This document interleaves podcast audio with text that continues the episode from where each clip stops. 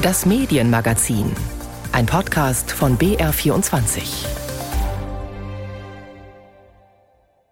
Herzlich willkommen zu einem Medienmagazin, das sich heute vor allem mit dem internationalen Kampf für Wahrheit und Gerechtigkeit beschäftigt. Ich bin Linus Lühring und wir berichten gleich über eine Journalistin, die als furchtlose Verteidigerin der Menschenrechte gilt. Die philippinische Journalistin Maria Ressa ist eine der Preisträgerinnen des Friedensnobelpreises in diesem Jahr. Außerdem, welche Wirkung haben Enthüllungen wie die Pandora Papers? Was steckt hinter dem System der Inseratenkorruption in Österreich? Und wir sprechen über eine Studie, die untersucht hat, wie divers das deutsche Fernsehen ist. Kleiner Spoiler, es gibt noch einiges zu tun. Zuerst jetzt aber nach Oslo. Da wurde am Freitag bekannt gegeben, wer den Friedensnobelpreis in diesem Jahr bekommt. Und ausgezeichnet werden zwei Medienschaffende, die Philippinen Maria Ressa und der Russe Dmitri Muratov. Beide bekommen den Nobelpreis für ihren mutigen Kampf für die Meinungsfreiheit in ihren Heimatländern, heißt es in der Begründung. Dmitri Muratov war Gründer und lange Chefredakteur der Novaya Gazeta, einer der wichtigsten unabhängigen Zeitungen in Russland. Maria Ressa hat eine Online-Nachrichtenseite auf den Philippinen gegründet. Unabhängiger, kritischer Journalismus wird in dem südostasiatischen Land massiv bekämpft, aber Maria Ressa lässt sich davon nicht beeindrucken. Als sie erfahren hat, dass sie den Friedensnobelpreis in diesem Jahr bekommt, da war sie dann ziemlich sprachlos und überrascht. I, I, I'm speechless. My God, thank you. Oh my gosh, this, this is, um, I, I'm speechless. Thank you so very much. Meine Kollegin Sissy Pizza hat Maria Resser vor anderthalb Jahren in München getroffen und sie hat mir vor der Sendung nochmal erzählt, wie beeindruckt sie von Maria Ressers Ausstrahlung war. Wir wiederholen deshalb jetzt ihren Beitrag aus dem Januar 2020. a lie told a million times becomes fact. Without facts, we don't have truth. Without truth, we don't have trust. Without any of these three, democracy as we know it is dead. Eine Lüge, millionenfach erzählt, wird Fakt. Ohne Fakten gibt es keine Wahrheit. Ohne Wahrheit gibt es kein Vertrauen. Und ohne diese drei ist Demokratie, wie wir sie kennen, tot. So eindringlich beginnt Maria Ressa ihre Rede. Und sie klagt nicht nur autoritäre Regime wie das in ihrer philippinischen Heimat an, Lügen und Propaganda zu verbreiten, sondern sie sieht auch die Social-Media-Plattformen wie Facebook, Twitter, YouTube selbst in der Verantwortung. Denn ihre Algorithmen sorgen dafür, dass sich Hass, Lügen und Falschinformationen bevorzugt verbreiten, und zwar sechsmal so schnell wie wahre Informationen, hat eine Studie des MIT herausgefunden. Auf den Philippinen, so Ressa, sind Facebook und das Internet identisch. Und die Menschen sind durchschnittlich sage und schreibe zehn Stunden täglich online. Also besonders anfällig für jede Art von Manipulation. Die Online-Plattform Rappler hat schon 2016 über die negativen Auswirkungen von Facebook geschrieben und erntete danach einen Shitstorm mit bis zu 90 Hassbotschaften in der Stunde, so Maria Ressa. The social media platforms essentially already destroyed democracy. Social Media hat die Demokratie schon zerstört. Jetzt müssen wir kreativ werden. Gefordert sind vor allem Journalistinnen und Technologie. Regierungen brauchen zu lange. Oder nutzen Propaganda und Hass selber. So schufen regierungsnahe Accounts auf den Philippinen den Hashtag Arrest Maria Ressa, nehmt Maria Ressa fest, lange bevor sie wirklich verhaftet wurde. Hasskampagnen gegen die prominente Journalistin und gegen ihr Online-Portal Rappler wurden von den immer gleichen Personen und Gruppierungen verbreitet, meist im Copy-and-Paste-Verfahren. Die Strategie? Erstens die Gesellschaft mit Lügen überfluten. So sickern sie ins Bewusstsein, werden nicht mehr hinterfragt. Zweitens die Glaubwürdigkeit von Medien und Personen in Frage stellen, ihnen Korruption vorwerfen, immer und immer wieder. Und drittens sexuelle Drohungen verwenden, Frauen sind dabei ein bevorzugtes Ziel. Maria Ressa antwortet auf die Frage, wie sicher oder unsicher sie sich persönlich fühle. Es hängt immer ein Damoklesschwert über dir. Ich bin ein Ziel und bekomme online abscheuliche Dinge gesagt. Aber ich lebe nun mal online. Ich bin schließlich Journalistin und werde nicht weichen. Ich will wissen, was vor sich geht und das analysieren. Aber natürlich trifft es dich. Es ist schockierend. Und alles nur, weil ich meinen Job mache, so wie seit über 30 Jahren. Und das kann mich ins Gefängnis bringen. Ein Schutzschild gegen diese permanente Bedrohung, Öffentlichkeit, und zwar international. Ans Licht bringen. Die meisten Medien, die bedroht werden, halten still. Wollen verhandeln. Das funktioniert nicht. Wenn man still ist, macht man sich zum Komplizen. Wir müssen Licht auf die Wahrheit werfen. Das tut Rappler seit 2012. Viele wundern sich, dass die kritische Plattform noch online ist. Trotz offener Anfeindungen durch Präsident Duterte, der in seinem selbst inszenierten Krieg gegen die Drogen tausende Menschen ermorden lässt. Maria Ressa erläutert das Prinzip, nach dem das Medien-Startup arbeitet. The reason why Rappler, I think, was targeted is because we are independent, right? Rappler wird angegriffen, weil wir unabhängig sind. Die Journalisten, die es gegründet haben, kontrollieren es sowohl redaktionell wie finanziell. Und wir haben klar entschieden, wir werden nicht klein beigeben. Wir werden die Filipinos darüber informieren, wie sie manipuliert werden. Wir werden die Stellung halten. Das ist unser Schlachtruf. Du musst dich darauf besinnen, für welche Werte du stehst. Und du musst dich gegen die Macht auflehnen.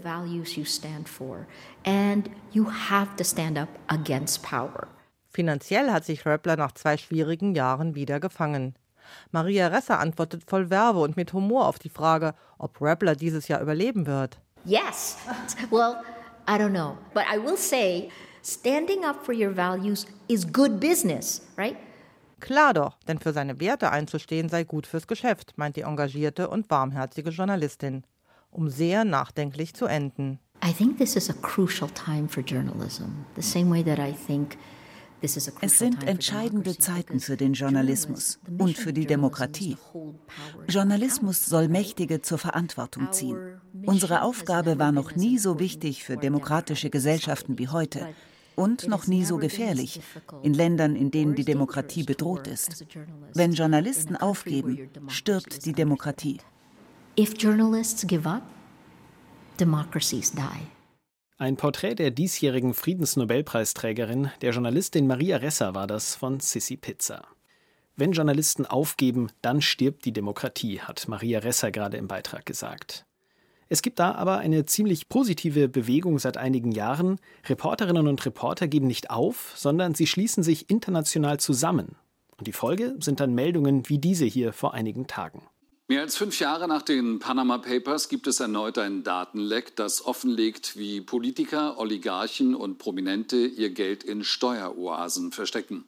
Die sogenannten Pandora Papers wurden dem internationalen Konsortium für investigative Journalisten zugespielt und von Redaktionen weltweit ausgewertet. Es geht da um 11,9 Millionen Dokumente. Die Pandora Papers, die sind das bislang größte Datenleck zu Geschäften in Steueroasen. Aber sie sind nicht das einzige. Die Panama Papers zum Beispiel wurden gerade ja schon genannt. Was können solche Enthüllungen bewirken und können sie wirklich dafür sorgen, dass das System der Steueroasen und Briefkastenfirmen zerschlagen wird? Das bespreche ich jetzt mit Benedikt Strunz vom NDR. Hallo nach Hamburg. Hallo. Herr Strunz, Sie waren an der Auswertung dieser gigantischen Datenmenge beteiligt, zusammen mit Kolleginnen und Kollegen von WDR und SZ in Deutschland und 600 Journalisten weltweit. Bevor wir über die Folgen Ihrer Arbeit sprechen, erstmal zur Arbeitsweise. Wie läuft die Arbeit ab und wie koordinieren Sie sich mit so vielen Beteiligten? Das ist ehrlich gesagt eine Frage, die ich mir nach den Projekten auch immer stelle, aber es hat bisher immer geklappt. Man muss sagen, wir haben so zwei wichtige Tools. Das eine, iHub heißt es, das ist eine sehr gesicherte Internetpräsenz, auf der tauschen wir uns sozusagen über einzelne Geschichten aus. Da gibt es dann hunderte, wenn nicht tausende Threads zu verschiedenen Themen. Und immer wenn ich ein Thema sehe, an dem ich auch gerade bin, dann arbeite ich sozusagen daran mit. So können wir uns quasi global koordinieren. Und zum anderen haben wir eben eine große Datenbank, mit allen Unterlagen. Und darin suchen wir dann. Es gibt dann sehr, sehr viele Chatgruppen, verschlüsselte und sehr viele Telefonate, sehr viele Treffen auf der ganzen Welt. Also man ist ständig unter Strom. Wie kann denn da gewährleistet werden, dass diese Recherchen und die ja auch brisanten Informationen geheim bleiben? Das Tolle ist, wir hatten ja jetzt wirklich viele, viele Leaks, die wir mit dem ICIJ zusammen bearbeitet haben. Panama Papers wurden schon genannt, Paradise Papers, Offshore Leaks, Lux Leaks, noch viele mehr. Und in keinem Fall ist wirklich vorher was rausgesickert. Und ich glaube, im Grunde die einzige Möglichkeit, dass es so funktioniert, ist, dass das ICIJ eben eine super Auswahl an Journalistinnen und Journalisten trifft. Und das merkt man auch immer in diesen Projekten. Da ist wirklich so ein total starker Geist der Kooperation. Also jeder, jede will, dass dieses Projekt gelingt und äh, da geht dann wirklich nichts raus. Und ich kann es auch von mir sagen, man arbeitet da quasi dann ein Jahr dran und spricht wirklich nur mit dem Kernteam darüber und mit sonst niemandem, auch nicht zu Hause, auch nicht mit der Freundin. Und äh, so halten es wirklich alle. ICAJ, das ist die internationale Organisation der investigativen Journalisten, die das alles koordiniert. Die Liste der beteiligten Medien, die habe ich mir mal angeschaut in der Vorbereitung, die ist ja im Vergleich zu früheren Gemeinschaftsrecherchen über das ICIJ nochmal deutlich länger geworden. Unter anderem sind jetzt auch Medien aus afrikanischen Ländern dabei, Beispiel Kenia, Äquatorialguinea oder auch Libyen. Man braucht da wenig Fantasie, um sich vorzustellen, dass journalistisches Arbeiten dort ziemlich gefährlich sein kann, insbesondere wenn es ja, wie in diesem Fall, darum geht, die Finanzgeschäfte der Staatsführungen zu recherchieren. Unterstützen Sie die Kolleginnen und Kollegen dort, vielleicht auch um sie zu schützen? Also einmal in der Recherche unterstützen wir uns immer gegenseitig. Das muss man sich so vorstellen. Ich komme beispielsweise auf einen Treffer in meiner Basisrecherche der jetzt beispielsweise in Kenia spielen würde. Und dann schreibe ich hier, Achtung, kenianischer Staatspräsident. Also das ist jetzt ein fiktiver Fall. Und dann würden die Kollegen in Kenia sagen, wow, voll gut, vielen Dank. Wir haben auch gesehen, Verbindung nach Deutschland. Könntest du mal die Firma checken? Und ich sage ja. Und könntet ihr dann umgekehrt bei euch das checken? Sozusagen auf der Ebene ist es immer ein gemeinsames Arbeiten. Und dann sorgen wir natürlich auch dafür, falls es Druck gibt, dass wir den Druck irgendwie von den einzelnen Leuten abfedern, dass wir international versuchen, Journalistinnen und Journalisten zu schützen. Wir hatten das im vergangenen Jahr mit einem Kollegen aus Benin, der im Zuge der Panama Papers Enthüllungen da stark unter Druck geraten ist. Und dann organisiert man mit Reporter ohne Grenzen und mit dem EU-Parlament und sonstigen Leuten natürlich irgendwie Kampagnen, um die Kolleginnen und Kollegen da rauszuhauen. Da macht es natürlich ja noch einen größeren Eindruck, wenn man merkt, da steckt jetzt nicht nur eine einzelne Person oder ein einzelnes Medium dahinter, sondern tatsächlich ein größerer Verband mit einer viel größeren, ja, letztendlich Macht, oder? Definitiv. Also das merkt man, wenn Sie eine Presseanfrage beispielsweise schreiben und da steht drauf, was weiß ich, NDR, WDR, SZ im Verbund mit dem internationalen Konsortium und zahlreichen anderen Medienorganisationen, dann merken Sie, die Anwaltsschreiben, die zurückkommen, werden definitiv länger. Es sind dann sehr, sehr hochbezahlte Anwältinnen und Anwälte in der Regel. Also das macht natürlich Eindruck und man muss ja auch sagen, der Hebel ist ein viel, viel größerer. Ja? Also wenn man mit solchen Elite-Politikern quasi also über die recherchiert und die angehen will, dann ist es eine Sache, die jetzt beispielsweise ein afrikanisches Medium schlecht allein machen könnte und die im Zweifelsfall aber jetzt auch in Tschechien im Fall von Babisch man hätte nicht allein machen können. Das wäre wahrscheinlich eine Geschichte gewesen, die eher versickert wäre. So haben wir da jetzt natürlich äh, schon Reaktionen, die auch greifbar sind. Und jetzt zu der großen Frage, die ich am Anfang auch aufgeworfen habe. Herr Strunz, Sie waren ja bei den Panama Papers und anderen Leaks auch schon dabei, jetzt die Pandora Papers. Haben Sie den Eindruck, dass Ihre Recherchen und die Enthüllungen, diese Tricksereien mit Steueroasen tatsächlich schwieriger machen? Also auf den Punkt gebracht, welche Folgen haben solche Leaks? Also aus meiner Sicht ist natürlich eine Binnensicht, ähm, weil ich das alles eng verfolge, würde ich auf jeden Fall sagen, die verändern sehr, sehr viel. Also einmal auf der Ermittlerebene sehen wir jetzt im Fall von Panama Papers sehr deutlich, wir haben tausende Ermittlungsverfahren wirklich auf der ganzen Welt, gerade auch in Deutschland, haben Banken da hohe Strafen gezahlt, weil sie Briefkastenfirmen mit Konten ausgestattet haben. Wir haben Strafen und Steuerrückforderungen weltweit von über einer Milliarde Euro. Wir sehen aber natürlich auch Rücktritte. Auch das ist ein wichtiger Punkt, dass da politische Konsequenzen gezogen wurden von verantwortlichen Akteurinnen und Akteuren. Günlaugsson, der ehemalige Premier von Island, ist so ein Beispiel. Aber wir sehen auch gesetzgeberische Veränderungen, und zwar viele. Das muss man wirklich auch ganz konkret sagen, weil man immer so hört, naja, was verändert sich denn da gar nichts? Es ist nicht so. Wir sehen Veränderungen. Der automatische Informationsaustausch wurde beschleunigt. Die schwarze Liste für Steueroasen auf EU-Ebene wurde vorangebracht. Und wir sehen das noch in vielen weiteren Bereichen. Aber man muss natürlich auch sagen, das sind alles nur Schritte. Ja? Und äh, das große Endziel sozusagen Steuergerechtigkeit oder ein Austrocknen von Schattenfinanzplätzen, die Geldwäsche und Steuerhinterziehung begünstigen. Da sind wir nicht und ich glaube, das wäre auch naiv, das als äh, Konsequenz aus einem Leak zu antizipieren oder zu erhoffen. Das klingt fast so, als wären die Pandora Papers nicht der letzte Leak, den wir erwarten können. Auf gar keinen Fall. Nach dem Leak ist immer vor dem Leak. Die Pandora Papers, die haben die Geschäfte in Steueroasen von Politikerinnen und Politikern, aber auch anderen Prominenten weltweit enthüllt. Benedikt Strunz vom NDR war einer der beteiligten Journalisten, die sich durch diesen gigantischen Datenwust gegraben haben und an dieser Stelle noch ein Tipp. Zu den Recherchen rund um die Pandora Papers gibt es auch aktuelle Folgen der Podcast-Serie Organisiertes Verbrechen. Die haben den Titel Der Wolf von Sofia. Herzlichen Dank für das Gespräch, Herr Strunz. Sehr gerne. Die Pandora Papers haben also einige Staatschefs ins Schwitzen gebracht und auch für Sebastian Kurz, den österreichischen Bundeskanzler, waren die letzten Tage turbulent. Aber nicht wegen der Pandora Papers. Gegen Kurz wird ermittelt wegen des Verdachts der Untreue und Bestechlichkeit. Im Kern geht es darum, dass Kurz und seine Vertrauten geschönte Umfragen in Boulevardmedien platziert und das mit Steuergeldern bezahlt haben sollen. Dazu kommt ein bekanntes System in Österreich. Staatliche Stellen schalten Inserate in privaten Medien und erkaufen sich so positive Berichterstattung. Wolfgang Fichtel analysiert dieses System der Inseratenkorruption und erklärt am Anfang, warum das in Deutschland so nicht möglich wäre. In Deutschland wäre es unzulässige Wahlwerbung. Da hat das Bundesverfassungsgericht einen Riegel vorgeschoben. Mit Steuergeld finanzierte Anzeigen der Regierung, egal ob im Bund, den Ländern oder Städten. In Österreich macht das jede Partei, die an den Schalthebeln der Macht sitzt und damit an den Etats. Gerne wird vor Wahlen informiert, wie entschuldigend formuliert wird. Ein Skandal. Schon vor zehn Jahren, damals stand ein SPÖ-Kanzler im Kreuzfeuer. Einzige Konsequenz, seit 2012 müssen die öffentlichen Geldgeber vierteljährlich preisgeben, wer wie viel und an wen bezahlt hat für Anzeigen. Die interessierte Öffentlichkeit beobachtet das ganz genau und Medienforscher bestätigen, seit Sebastian Kurz ÖVP-Kanzler ist, wurde deutlich mehr ausgegeben als in den Jahren zuvor. Und Profitiert haben vor allem der ÖVP nahestehende Boulevardmedien. Die Österreich-Gruppe der Medienunternehmer Helmut und Wolfgang Fellner, die auflagenstarke Kronenzeitung und heute. Inseratenkorruption ist der Begriff, unter dem in Österreich jeder versteht, was gemeint ist. Wer zahlt, schafft an. Was angeschafft wurde und von wem, das ist der Auslöser der aktuellen Regierungskrise in Österreich, war der Anlass für die Hausdurchsuchung der Korruptionsstaatsanwälte, unter anderem im Bundeskanzleramt.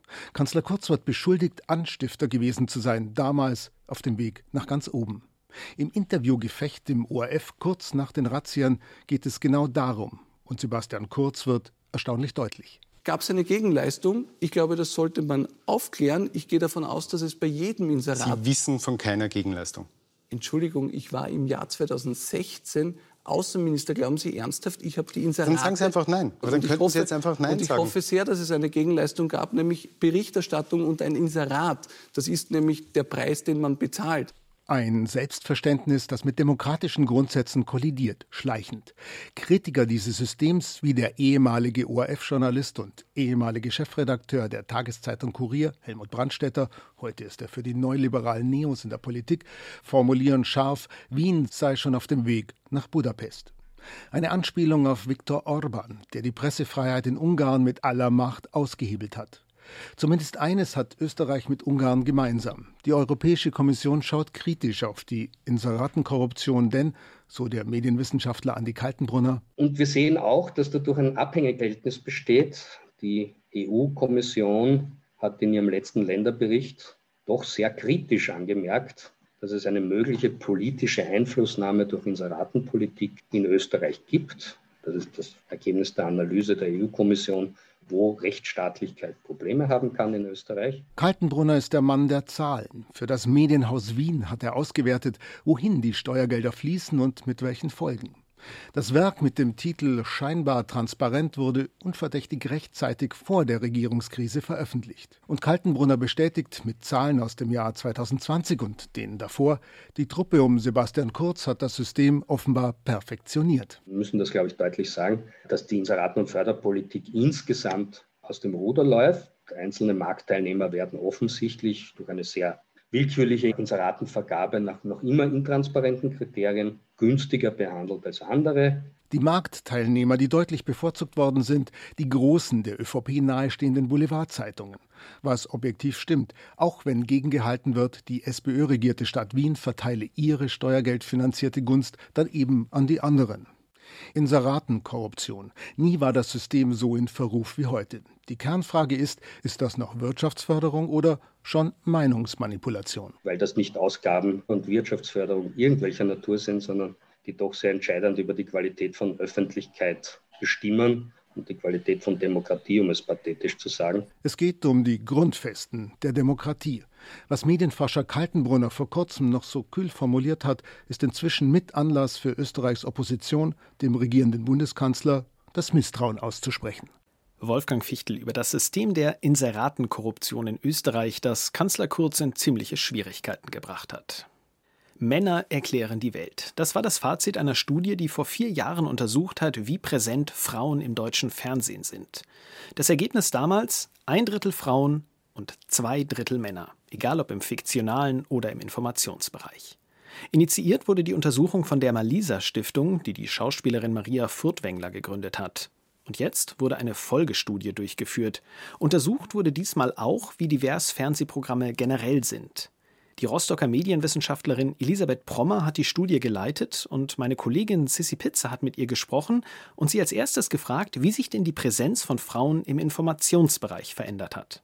Ja, im Bereich Information können wir nicht mehr ganz so pointiert sagen, die Männer erklären alleine die Welt. Also tatsächlich, wenn wir die Funktionen anschauen, also wer ist der Nachrichtenmoderator, wer ist der Journalist, die Journalistin, Reporter, Reporterin, die eingeblendet werden, dann sind wir da tatsächlich ein Stückchen weiter. Also Nachrichtenmoderatorinnen sind halbe halbe, also paritätisch.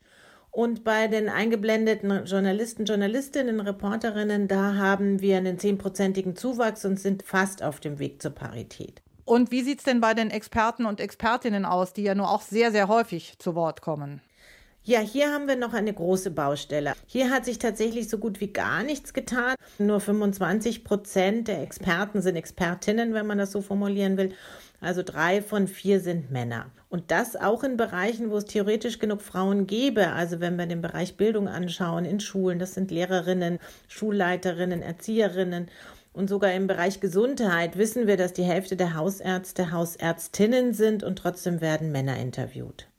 Dann gehen wir mal über zum Fiktionalen, also Serien und Filme. Wie schaut es da aus? Da haben wir tatsächlich die größte Veränderung und die größten Fortschritte, wenn wir die fiktionalen Produkte anschauen, die im Jahr 2020 gedreht worden sind oder im Jahr 2020 uraufgeführt worden sind. Dann nähern wir uns hier fast der Parität, also mit 47 Prozent Protagonistinnen fast gleich. Da ist ein echter Zuwachs zu verzeichnen und das hat uns auch total überrascht weil uns eigentlich alle erzählt hatten, ah, in der Fiktion, das ist so viel Vorlauf, bis so eine Serie oder ein Fernsehfilm geplant ist, vergehen zwei, drei Jahre. Aber scheint eher anders zu sein, dass in den Sachen, in denen viel Vorlauf ist, wohl genau geplant wurde und dann tatsächlich auch gut gesteuert werden konnte und darauf geachtet wurde, dass eben mehr Frauen und vor allem auch ältere Frauen sichtbar sind. Genau, das hatte ja Maria Furtwängler, die Schauspielerin, die diese Studien mit angestoßen hat vor ein paar Jahren. Die hatte das ja moniert, dass Frauen bereits über 30 anfangen, von den Bildschirmen zu verschwinden. Da hat sich also was getan? Da hat sich was getan. Also der Altersgap wird kleiner. Es ist immer noch so, dass Frauen ab einem gewissen Alter verschwinden, aber es hat sich verschoben. Also Frauen verschwinden jetzt erst ab Ende 50. Nur schaut es im Unterhaltungsprogramm im Fernsehen ja so aus, als ob das noch eine reine Männerdomäne ist. Also wenn man so an Shows denkt, an Comedy, selbst bei Kochshows oder bei Quiz-Sendungen, ist da die Männerdominanz tatsächlich so groß, wie man sie empfindet, wenn man vor dem Bildschirm sitzt? Ja, da ist sie tatsächlich so groß, wie man sie empfindet oder vielleicht sogar noch größer, weil eben fast neun von zehn auftauchenden Personen in diesen ganzen Unterhaltungsshows, Quizshows männlich sind. Also die Shows werden nicht nur von einem Mann moderiert, sondern die ratenden Personen, die ratenden Promis sind auch noch männlich. Das heißt auch gerade im Bereich Comedy, eine Caroline Kebekus macht da auch noch keinen Sommer. Nee, das sind halt dann die, wie wir sie ja nennen, die Einhörner, die Leuchttürme, auf die dann immer gerne verwiesen wird. Aber es ist eben so, dass dann immer die eine Comedian, die weibliche, vielen anderen männlichen gegenübersteht. Oder was wir ja auch sehen, dass dann eine rein weibliche Comedy-Sendung erfunden wird, wo dann nur Frauen auftreten, aber in den normalen Comedy-Sendungen, also auch viele der Satire-Sendungen, ist also mit rein männlichem Personal bestückt. Nun haben Sie auch noch eine neue Dimension untersucht. Nicht nur die Geschlechtergerechtigkeit, also gibt es genügend Frauen, sind die ausreichend vertreten, sondern auch Themen wie Migrationsgeschichte, ethnische Herkunft, Behinderung, sexuelle Orientierung. Was haben Sie denn da herausgefunden? Das wurde ja erstmals untersucht. Ja, wir haben weitere Dimensionen von Vielfalt untersucht. Und wenn wir das mit der Bevölkerung vergleichen, dann sehen wir im Fernsehen nicht so viel Diversität, wie sie es im echten Leben gibt und stattfindet. Also wir sehen nur 0,4 Personen, die wir da zählen konnten und erfassen konnten, hatten eine sichtbare schwere Behinderung. Das müssten eigentlich 5 bis 6 Prozent sein in unserer Bevölkerung. Migrationshintergrund haben nach dem Bundesamt für Statistik 26 Prozent der in Deutschland leben, denn wir sehen aber eben nur 11 Prozent auf dem Bildschirm. Wenn man guckt beim Migrationshintergrund, aus welchen Ländern kommen die Leute, dass man, wenn man die Definition Schwarz, People of Color nimmt, in Deutschland so ungefähr 10 Prozent der Personen sind, die man als Schwarz oder People of Color bezeichnen könnte. Im Fernsehen sehen wir nur 5 Prozent. Und Menschen mit nicht heterosexueller Orientierung sind echt nur Einzelfälle, die kommen so gut wie nicht vor.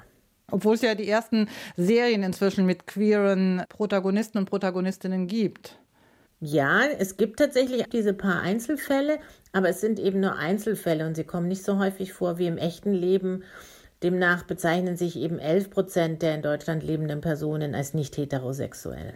Was ist denn dann Ihr Fazit dieser Studie, die jetzt nach vier Jahren das zweite Mal durchgeführt worden ist? Also in Bezug auf Geschlechtergerechtigkeit würde ich sagen, ja, wir sind auf einem Weg und dieser Weg muss weiter beschritten werden. Also da darf nicht nachgelassen werden und ich denke, jetzt müssen die Baustellen, Experten, Expertinnen und vor allem die Shows angefasst werden dass man da auch mal seinen Blick öffnet. Nun wurde im Anschluss ja auch über diese Studie diskutiert. Es waren Vertreter aller großen Sender da, natürlich auch von der ARD. Was ist denn da Ihr Resümee? Also was wird denn da getan oder was müsste denn da noch getan werden? Wie groß ist denn da das Bewusstsein für die mangelnde Vielfalt auf den deutschen Bildschirmen? Also ich denke, das Bewusstsein ist dort sehr groß. Die meisten waren, glaube ich, auch nicht ganz so überrascht, dass sich noch nicht so viel getan hatte, dass sie eben auch tatsächlich wussten, okay, wir haben diese Baustellen, an denen wir noch was tun müssen.